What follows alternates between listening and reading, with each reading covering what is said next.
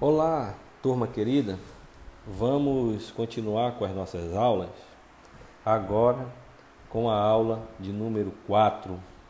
É importante dizer que com essa aula nós estamos já avançando na nossa disciplina é, rumo à unidade 3. Né?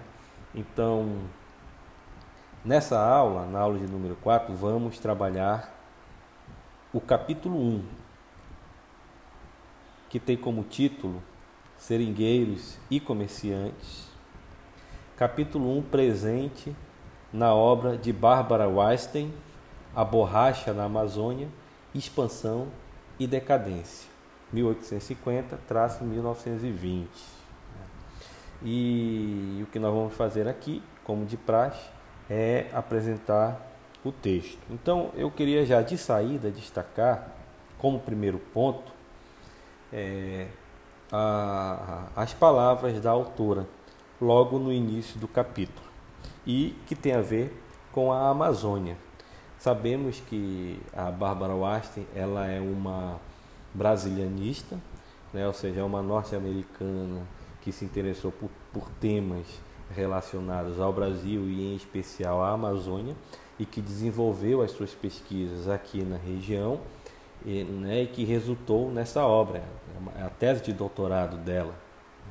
E, claro, como uma norte-americana, ela se impressionou né, com a Amazônia, com, com a região, e isso ficou bem marcante na, eh, logo nesse capítulo 1, logo no início. Então ela fala assim, da Amazônia, ela fala da, da, da grandiosidade da região. Quer dizer, na Amazônia, a Amazônia impressiona pelo seu tamanho, pelo, pelo rio Amazonas, pela quantidade de água que despeja no oceano, né, pelos 1.500 quilômetros navegáveis, pelos seus afluentes e subafluentes que acabam é, traçando aí um, um, um emaranhado né, de possibilidades de, de navegação pela região como um todo, ou seja, né, são águas navegáveis que partem da bacia principal e que, e que tem afluentes aí como o Xingu, o Tapajós, o Madeira, né, o Purus, e que esses afluentes têm outros né, rios Paranás e Igarapés que também ali é, acabam se juntando a eles. Então ela diz que é, os rios são as estradas que permitem né, que o homem avance sobre a circule pela região, que integre de alguma forma essa região. Né? E, e depois disso, ela, ela passa né, para a questão do, do, daqueles viajantes, conquistadores, né, que desceram e subiram o rio Amazonas ali pelo século é, 16, 17, é, principalmente, e que ela vai dizer que muitos deles viram a Amazônia e perceberam a Amazônia a partir né, da sua embarcação olhando as margens, a várzea, né? e que, e que se eles tivessem a oportunidade de avançar sobre a terra firme, eles teriam revisto aquela ideia de que a Amazônia era, era fértil ou coisa do tipo. Ela própria vai dizer que a terra firme, perdendo a, a cobertura vegetal, o solo rapidamente ficava, é, se tornava pobre né, pelo processo de lixiviação. Então, é, é, ela vai tocando nessas questões para dizer que os viajantes se impressionaram com o tamanho da Amazônia, que viram a Amazônia de dentro do seu barco e que dali criaram imagens sobre a Amazônia, ideias sobre a Amazônia. Né? Mas não só os viajantes do século XVI, XVII, mas também XVIII e XIX. É, para quem lê o texto, é, espero que todos tenham lido é, o texto, ela utiliza né, trechos do, dos relatos de Henry Bates, do, do casal Agassiz, né, do Lacondamin. Inclusive, depois que ela é, acaba descrevendo, de certa forma, essa imagem grandiosa da Amazônia, não deixando de dizer que alguns acabavam vendo a Amazônia como o paraíso e outro como inferno, né?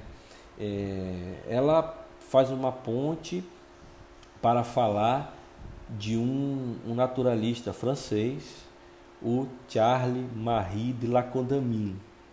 Por que ela fala do Charles Marie de la Condamine? Porque esse francês ele teve um papel primordial na difusão da, da seringueira, que ficou conhecida pelo nome científico de Hevea brasiliensis. Né? É, o, o Lacondamin teve papel primordial na difusão desse, desse da Évia e principalmente do látex, né, que era retirado dela, né, como um, um produto importante né, para a indústria. O Lacondamin ele vai publicar um importante trabalho científico sobre as propriedades né, do látex e com isso ele vai acabar difundindo né, o, o, produto pela Europa e, e, que depois passou a ser inclusive exportado pela Amazônia.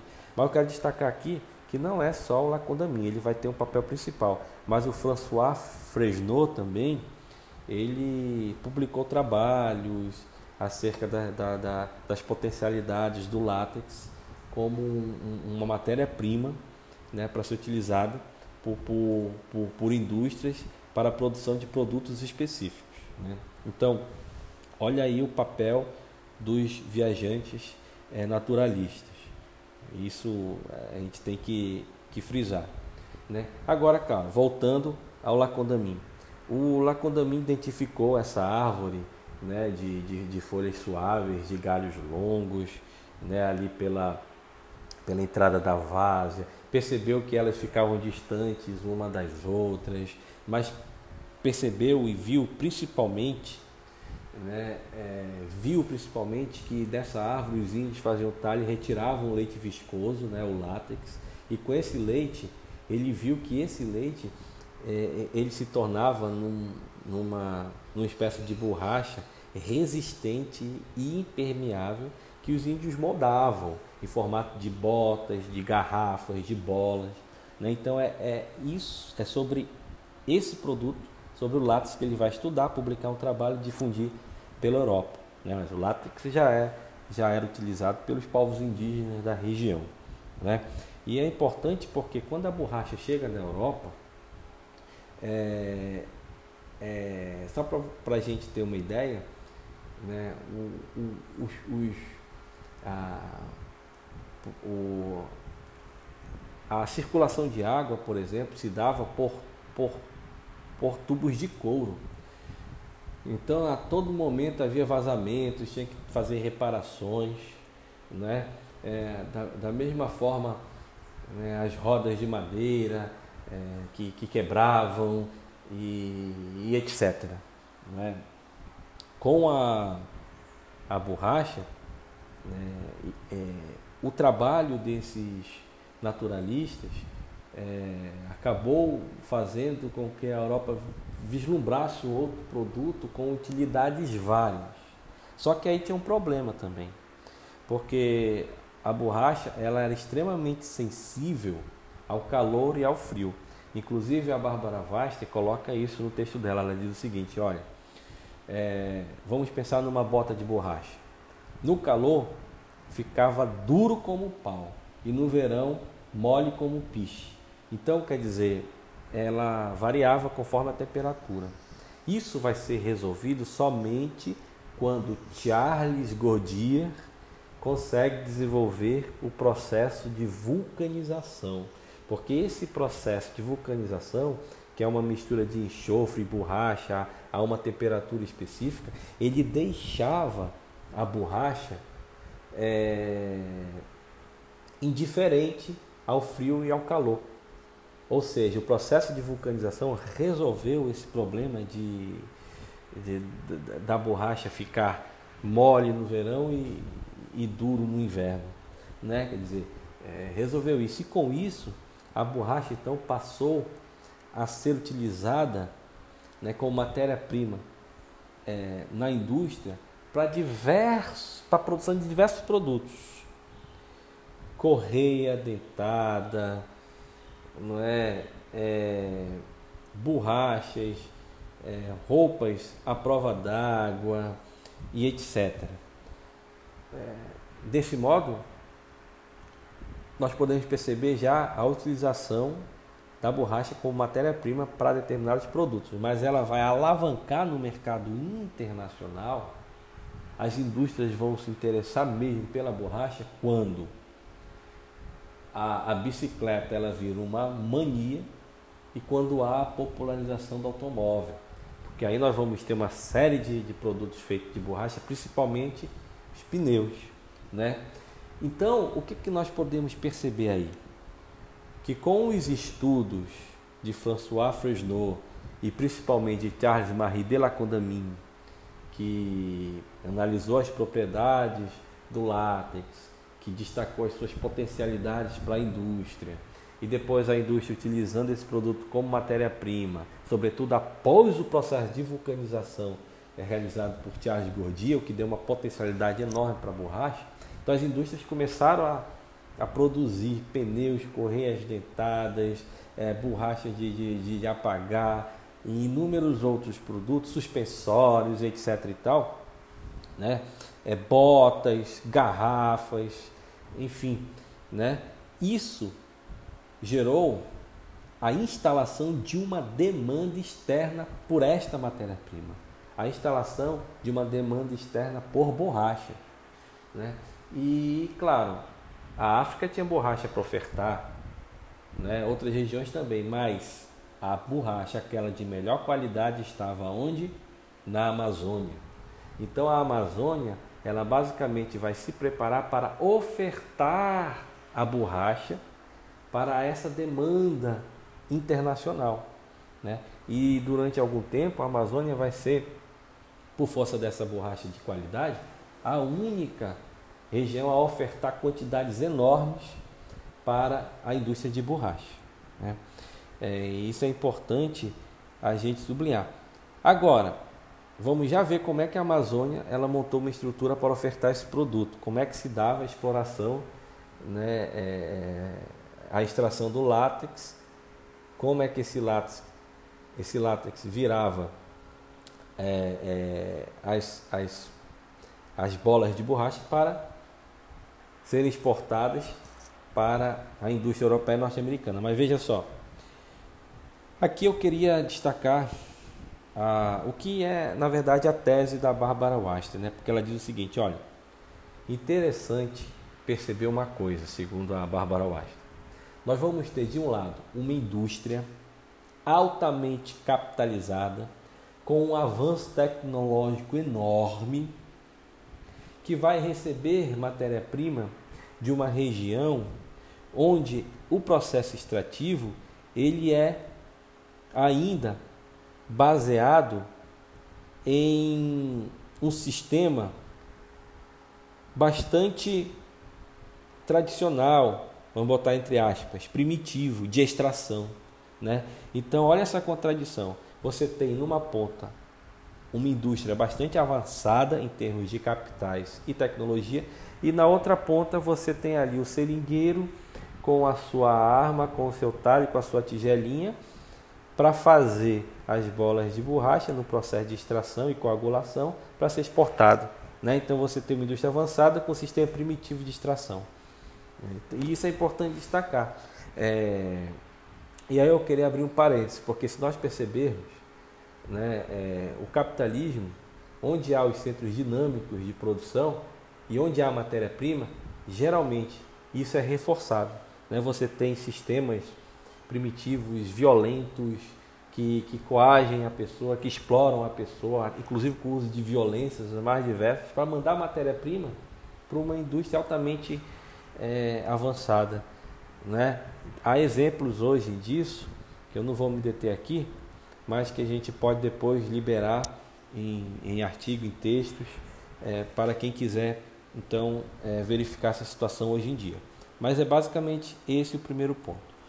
Tá? O segundo ponto é, ela faz, a autora, um retrospecto histórico é, da região. Então ela vai lá para os séculos 17, 18, né, para dizer o seguinte: falar da chegada dos europeus à região, da, do processo de colonização, da exploração econômica da região, né, da, da arregimentação, da arregimentação do trabalho indígena, seja né, através da escravidão ou simplesmente do trabalho assalariado mais duro, é, ou seja, seja através do trabalho do índio aliado e livre ou do índio escravizado. Né, ela fala é, daquilo que nós já vimos em Amazônia 1 e Amazônia 2, né, é, das guerras, é, da escravidão indígena, das doenças, de como isso impactou o universo indígena, de como os europeus eles tinham um, um, uma ambição pela região, dos conflitos entre os, os missionários que tinham né, um, um, projeto de missões, de fazendas, e dos colonos que queriam mão de obra para a extração das drogas do sertão como um retorno muito mais rápido de, de dinheiro, na, naquela ideia de enriquecer. Né? Enfim, isso tudo ela vai destacando. Mas o principal ponto é o seguinte: é, ela faz aquele destaque de que a economia extrativa da região ela vem desde esse período de colonização do século 17, 18. Então, por exemplo, a questão das drogas do sertão. Para extrair as drogas do sertão, claro que era necessário montar as canoas. E como se montavam as canoas? Primeiro, é, recrutando mão de obra. Segundo, equipando essas canoas, dando os produtos. Terceiro, deixando essa canoa aí para fazer o processo de extração voltando com esses produtos, aí tinha a divisão, o, o, pagamento dos salários, etc. Mas havia um processo de aviar, a, o sistema de aviamento, né, de fornecer produtos a crédito. Então você equipava crédito, muitas vezes adiantava até um pouquinho do, do, do salário para quem recebeu um salário, né, sendo que pagava o restante na volta. Enfim, de qualquer modo, havia esse fornecimento a crédito para a atividade extrativa acontecer. Né? E isso vai se dando ao longo do século 17 e 18, com a extração das drogas do sertão. As canoas iam ao sertão, nós vimos isso até no, no, no, no, na tese de doutorado da professora Patrícia Sampaio, como montar uma canoa para ir ao sertão. Então, quem quiser relembrar, é só ir naquela aula lá. Tá? É, mas é, ela também vai dizer que a metrópole portuguesa sempre buscou incentivar uma agricultura comercial que se desenvolveu muito mais nas proximidades de Belém, na ilha de Marajó, com a criação de, de, de animais, é, ao redor de Belém, com engenhos, com fazendas, etc. e tal, e que o oeste da Amazônia, embora tivesse uma agricultura ou outra, não era assim tão intensa como no Baixo Amazonas, e que a região mais ocidental, incluindo o Rio Negro e tal, era muito mais de extração da, dos produtos da floresta, né? E aí ela faz esse retrospecto para dizer o seguinte, olha, quando a borracha desponta no mercado internacional, quando se instala a demanda externa por borracha, então o que, que como, como é que a Amazônia ela vai então é, se preparar para fornecer? Hora a hora, ela vai se preparar com base justamente naquilo que ela já, já tinha, aquela experiência. O sistema de, de aviamento vai ser reforçado, a borracha ela vai ser realizada a partir da extração, recrut, o recrutamento da mão de obra é, de nordestinos, porque muitos vão vir por conta da seca da década de 70 ou século XIX para cá, mas também índios vão ser é, recrutados para extrair esse látex. Então, o que, que nós vamos ter aí? Um processo de extração, um sistema de aviamento né, é, que vai reforçar né, essa economia extrativa que é histórica na região. Né? O cultivo de borracha, depois a gente pode até tocar nesse assunto, porque ele vai entrar é, um pouco hoje no final do texto, mas principalmente quando falarmos da decadência da borracha. Né? Mas de qualquer forma, a economia extrativa ela foi muito mais é, predominante e, e, com a borracha, com a exportação da borracha, vai ser ela rainha, entre aspas, digamos assim, né? a economia extrativa. Então esse é o ponto 2. O ponto 3, a autora ela trata da América Latina e ela vai dizer o seguinte: olha, nesse processo de extração de matérias-primas, na América Latina é, foram formadas muitas economias de encraves. E o que, é a economia de encrave? é uma espécie de microcosmo econômico. Então, é, na extração de minérios, os mais variados, né? geralmente o que se tem é uma região onde aquele minério está localizado. Ali você tem alguns trabalhadores que se concentram naquela atividade. Você tem alguns administradores que tentam controlar e direcionar o trabalho daquela força de, de, de trabalho, daquela mão de obra. Ali também isso acaba resultando né, em conflitos, em resistência, mas também no controle direto. Né? E ela vai dizer que esse tipo de economia localizada, onde os trabalhadores se concentram numa região, onde há um controle em relação ao trabalho, onde os administradores ficam ali em cima e onde também há conflitos, ela diz que na Amazônia essa economia de encrave ela não vai acontecer. Porque a Amazônia era enorme, a questão da borracha, as árvores de borracha, né, quer dizer, as seringueiras, elas estavam dispostas distantes uma das outras, porque era uma interessante isso porque é uma forma natural de proteção contra pragas, insetos, né? Então, um seringueiro tinha que percorrer quilômetros né, fazer a estrada que passasse pelas seringueiras para poder extrair o látex. Então, quer dizer, é, a Amazônia era enorme, as seringueiras estavam distantes uma das outras, então vai haver um, um, uma dispersão desse trabalhador pela floresta. Então, veja, é, a, a, as seringueiras elas vão estar pela região em, em, em amplos territórios. Os trabalhadores vão se dispersar no meio da mata em busca desse látex. Né? É, o, o seringalista ele não vai ter como controlar esse trabalhador de forma direta, porque é esse trabalhador que vai retirar esse látex da seringueira e a produção é dele, então ele vai repassar essa produção para o seringalista. Né? Então há diferenças. Né? Na Amazônia não é esse microcosmo econômico, é um macrocosmo econômico. Macrocosmo econômico, no caso. Né? Então há essas diferenças e ela vai destacar isso no ponto 3 né, na Amazônia, é, não dá para falar em economia de encrave quando pensamos na economia da borracha, por exemplo. Tá? Agora, como é que a Amazônia ela vai se preparar para exportar a borracha? Através de uma cadeia de comercialização, de uma rede de comercialização da borracha. Nessa rede, a base é o seringueiro, que vai manter relação com o seringalista, que vai manter relação com as casas aviadoras, que vai manter relações com as casas exportadoras, né, até esse produto chegar na indústria. Então, o que se percebe é que a borracha sai da mão do seringueiro, passa por vários intermediários até chegar na indústria, onde ela vai ser transformada, a matéria-prima vai ser transformada em algum produto. Né? E esse ponto 4 aqui do texto dela é fundamental, nós vamos nos deter nele, porque é, é, ele demonstra justamente a estrutura montada para ofertar essa matéria-prima para o mercado internacional. Então vamos falar logo na base, o seringueiro. O seringueiro era aquela figura, seja o próprio índio ou os nordestinos, que para, para cá vieram, fugindo da seca, procurando melhores condições de vida, enfim, né, que se embrenhavam na mata. Em geral, eles acabavam numa área onde, no seringal, o seringal era a unidade de produção nesse período da, do látex, né, e ali ele começava a, a ficar responsável por pelo menos duas estradas de borracha.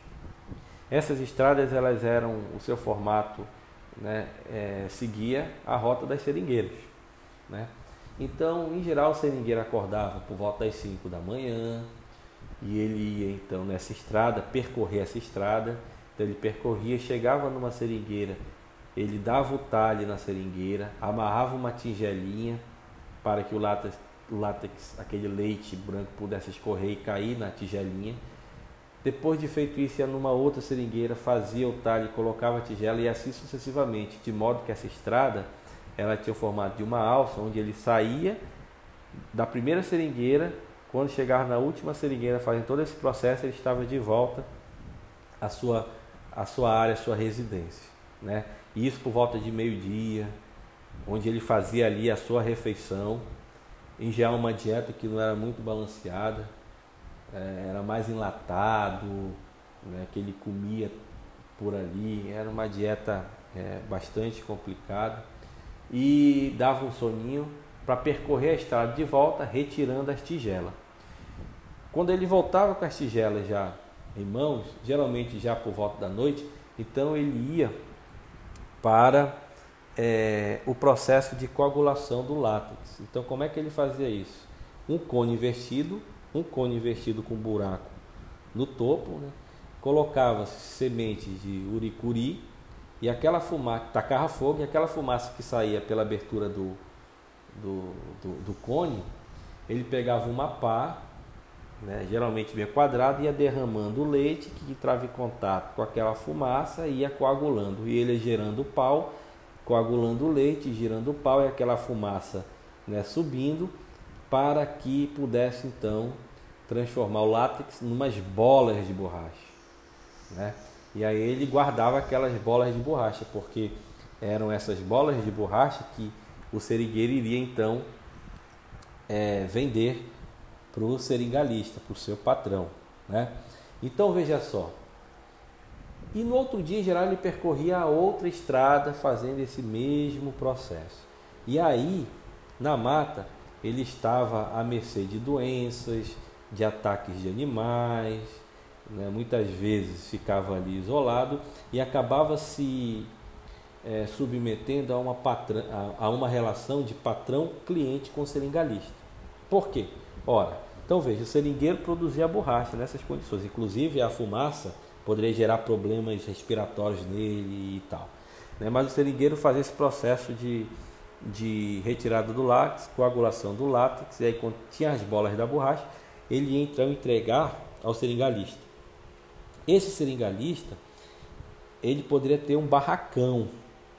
Geralmente o seringalista que tinha um barracão, ele tinha um ancoradouro também para o barco a vapor atracar para que essa borracha pudesse ser armazenada no barco para que o barco pudesse então levar para Belém ou Manaus. Né? Então, quando se tinha isso, a, a, a, então é, você tinha um barracão. E era lá no barracão que o seringueiro ia negociar sua borracha. E lá no barracão que ele pegava também os produtos necessários para ele sobreviver. Era no barracão que ele pegava os enlatados, os alimentos de uma forma geral, as, as, as espingardas, as ferramentas de trabalho, tudo por um preço altamente inflacionado. Né? É, há relatos aí do texto, é, e a Bárbara Weinstein aponta isso, de que um estrangeiro que veio da região, ele teve a oportunidade de circular por alguns seringais e anotou é, o mesmo produto que era vendido no Rio e que era vendido no, no barracão, no, no, na área do seringalista lá, o preço era 10 vezes mais. E nada justificava, nem frete, nem nada, é, para esse observador, a, a, a, aquele preço astronômico. E mais do que isso, além daqueles produtos é, terem um preço assim exorbitante, e o seringueiro só tinha ali para pegar no barracão, né? então ah, você tem o monopólio daqueles produtos ali pelo seringalista. Quando o seringalista ia negociar a borracha do seringueiro, então ele também pagava um valor abaixo do mercado. Então ele ganhava pagando a borracha em valor menor e ganhava vendendo os produtos por um valor maior. E o seringueiro, nesse sentido, nunca conseguia pagar a sua dívida. Né? Ele, ele sempre ficava endividado e essa dívida sempre aumentando. Né? Então você tem uma relação patrão-cliente imposta e o endividamento que ia é, aumentando. Né? Inclusive, é, há, há, há, pesquisas que apontam que muitos seringueiros, por não, não terem o conhecimento da matemática, né, os seringueiros se aproveitavam e, além de tudo isso que acabamos de descrever, os senegaleses ainda botavam, faziam a conta para mais, de propósito, para deverem mais. Né? Então, é, ali, o barracão ele era esse espaço, né, nesse sentido de exploração né, e, e, e da troca, da venda da borracha e os produtos que o seringueiro poderia pegar. Mas daí a borracha ia para o barco a vapor que seguia para Manaus ou Belém e ia parar nas casas aviadoras. Mas se o, o seringal não tivesse um, um, um espaço para o vapor atracar, então você tinha em geral um aviador local, que era um comerciante local, geralmente que tocava uma loja de secos e molhados e que fazia esse esse, esse, essa negociação da borracha e que encaminhava então para Manaus. Então veja, nós temos aí o, o segundo elo da cadeia, que pode ser um ou outro, o barracão ou o aviador local. O terceiro elo nós vamos ter as casas aviadoras. Aqui a autora diz o seguinte: olha, as casas aviadoras que geralmente é, estão localizadas em Manaus ou Belém, por exemplo, nos centros de comercialização da borracha, essas casas aviadoras elas vão ser o elo mais importante é, dessa rede de comercialização. Por quê? Porque são as casas aviadoras que vão receber e negociar essa borracha com as casas exportadoras, que vão mobilizar trabalhadores para abrir novos seringais, que vão atuar como representantes de seringalistas, mas também vão atuar até mesmo como casas de banco. Ou seja, elas vão, elas vão ser a base para a, a dinamização e a abertura, inclusive, de novos seringais. Né? E, e essas casas aviadoras também são elas que vão fornecer os produtos para os seringalistas, ou para o aviador local, ou, ou lá para o seringalista que possui o barracão, né? que esses produtos vão parar na mão, esses produtos vão parar nas mãos dos seringueiros. Né? Então veja a importância das casas aviadoras. Elas tanto abastecem o barracão, o aviador local e o seringueiro, consequentemente, quanto também recebe a borracha é, é, desse pessoal. Então, ela é um importante elo da cadeia. Tá? As casas exportadoras, elas vão então geralmente receber, casa, elas são conhecidas como casas recebedoras e exportadoras, porque elas vão receber a borracha da casa aviadora e vão entregar essa borracha aos agentes é, das indústrias interessadas por, por essa matéria-prima. E essas casas exportadoras elas vão ter uma, uma posição também, de certa forma, privilegiada, porque elas vão saber acerca da demanda que, está, que se exige e elas vão ter contato com as casas aviadoras, né, que também vão passar para elas a demanda de produtos que necessitam, porque as casas, essa casa recebedora e exportadora, ela tanto envia borracha para os representantes da, da, da, das empresas que necessitam dessa matéria-prima, quanto também recebe produtos para enviar para as casas aviadoras, que vão enviar para o barracão, que vão enviar para o seringueiro né, numa cadeia de comercialização da borracha. Então veja só, tanto a borracha sai do seringueiro e passa até chegar às casas exportadoras que mandam essa borracha para as indústrias, quanto essas casas exportadoras acabam também enviando produtos diversos para as casas aviadoras, que enviam para o barracão, que envia para o seringueiro. Isso tudo numa relação comercial de crédito e endividamento. Aliás, a ordem do dia aqui era o endividamento. Inclusive a autora narra um caso em que um comerciante ia falir, resolveu quitar é, o endividamento de seus é, daqueles que ele fornecia produtos e eles ficaram assim com muita raiva, né? Pô, eu preferia é, ficar devendo e continuar a, a, a essa relação de crédito do que não ficar devendo nada, né? Então, quer dizer, o endividamento aí era, era um sinônimo de, de prestígio, de privilégio, né? Totalmente contrário de hoje. Né? Mas isso daí deixa para lá. Tá bom, gente? Então essa questão é importante, a rede de comercialização da borracha. A autora diz o seguinte, olha, essa rede de comercialização da borracha, ela é um modelo. É um modelo que permite entender como é que se deu o processo de produção da borracha e de exportação dessa borracha, né? Quem era responsável pelo quê, como é que isso acontecia. Mas há variações no modelo que ela vai sublinhar cada uma dessas variações. E é interessante, porque ela vai dizer assim: olha, muitos seringueiros, na realidade, também eram seringalistas de pequeno porte.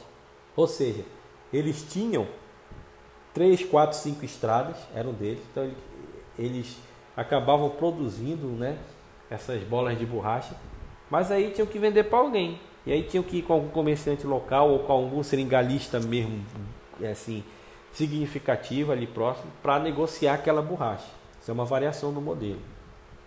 Uma outra variação é que muitas casas aviadoras acabaram também é, comprando e sendo donas de seringais. Né? Então a casa aviadora era dona de seringal, como a JG Araújo, por exemplo. A firma JG Araújo. Né? Muitos seringalistas acabaram também, depois de um tempo, montando a sua casa aviadora. Né? Então aí nós temos dois exemplos também, duas variações do modelo que a gente acabou de de apresentar. Né? E há um, uma, uma variação interessante, mas era, é um caso isolado do, do anfrísio que na estação chuvosa colhia castanha, que ele preferia receber em dinheiro e não em produtos, que ele ia na cidade mais próxima para poder é, se abastecer dos produtos necessários, enfim, que economizou e acabou comprando o seringueiro acabou comprando o seringal do seu patrão falido. E é interessante que isso é um caso específico, mas servia é, como um, como um aspecto ideológico. Né? Olha, se ele conseguiu, por que vocês não podem conseguir? Basta trabalho, etc. e tal. É dizer, é, se fizermos uma comparação com hoje, é aquela mesma história de pegar o seu olha, foi um camelô e agora é dono de TV, você consegue e tal. Isso é para né, empanar, isso é para encobrir a realidade que é, é, não se procede assim.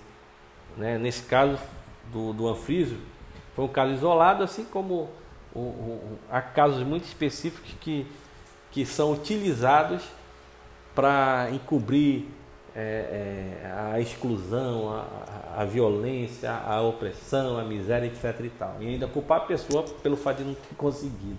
Né? Mas isso daí é uma outra história, só uma comparação para entender que muitos usaram o caso do Anfrísio, que comprou o seringal do seu patrão falido, para dizer para o seringueiro, trabalha, produza mais borracha. Você está endividado porque é preguiçoso, produz mais borracha e aí você vai conseguir quitar sua dívida e quem sabe até comprar um seringal, como aquele cara lá, o Anfrísio e tal.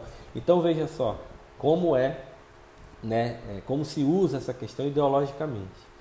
Mas enfim, o importante é perceber esse modelo, ele permite é, é, entender essa rede de comercialização da borracha, mas há variações no modelo que ela destaca e a gente destacou algumas aqui. Tá? E o último ponto do texto, então, é acerca do cultivo de seringueiras. Né? É, é, segundo a autora, era muito mais tranquilo e, e menos dispendioso em termos de, de, de investimento você reunia alguns trabalhadores com algumas ferramentas, deslocá-los para alguma área onde tinha seringueira e abrir um seringal. Né?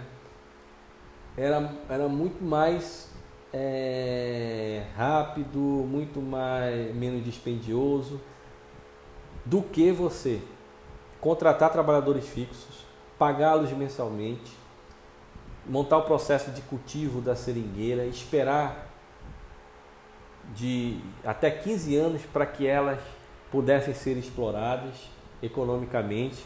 Né? Isso demanda um gasto enorme. Né?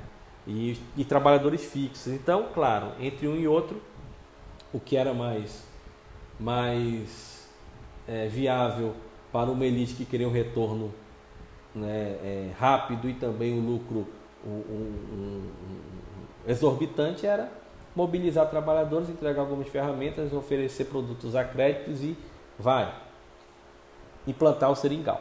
Né? Agora, é, claro que, é, voltando lá para aquele ponto 2, da, aliás, para o ponto 3 da, da, da economia de encrave, era muito difícil você controlar a produção do seringueiro. Né? é, direcionar um trabalho disciplinado, ter o controle específico, estavam dispersos na floresta. Né? Então é, era uma tentativa de, de, de controlar a sua produção através das dívidas. Né? É, tentar fazer com que ele produzisse mais pelas dívidas. Mas mesmo assim, muitos fugiam, havia resistência também, porque quando a borracha era pesada, muitos colocavam pedra para a borracha pesar mais, para ter um valor, um valor maior no final. Então há resistência dos seringueiros também. Muitos ficavam revoltados com o patrão iam negociar com o regatão, mesmo pagando mais por regatão, mas era quase como uma vingança. Eu não vendo, vou vender por regatão, mesmo pagando duas vezes mais, etc. E tal. Então havia resistência também. Mas o foco da elite extrativista e comercial na questão da borracha era no comércio. Era necessário ter o controle e domínio do comércio, direcionar essa produção através dessa cadeia. Então o foco era o comércio. Então eles optaram justamente é, é por isso. Né? Gente, é, tem mais algumas coisas para falar sobre essa unidade de produção que é o seringal. Então o que, que nós vamos fazer? Na nossa próxima aula nós vamos falar sobre o seringal, um pouco da dinâmica no interior do seringal ainda. E em seguida já vamos partir para é, as capitais, Manaus e Belém. Focando, claro, muito mais em Manaus, mas não deixando de mencionar Belém. Por quê? Porque essa borracha ela gerou impactos em ambas as cidades e essas cidades se tornaram centros comerciais, passaram por processos de transformações urbanas, né, implantaram equipamentos urbanos, a praça comercial ampliou, mas também né, ampliou o número de trabalhadores é, e há conflitos nessa cidade também e nós vamos trabalhar um pouco e ver um pouco disso tudo. Então na próxima aula vamos falar do Seringal e partir para as, a, a, as duas capitais, tá? Gente, um forte abraço então e até a nossa próxima aula.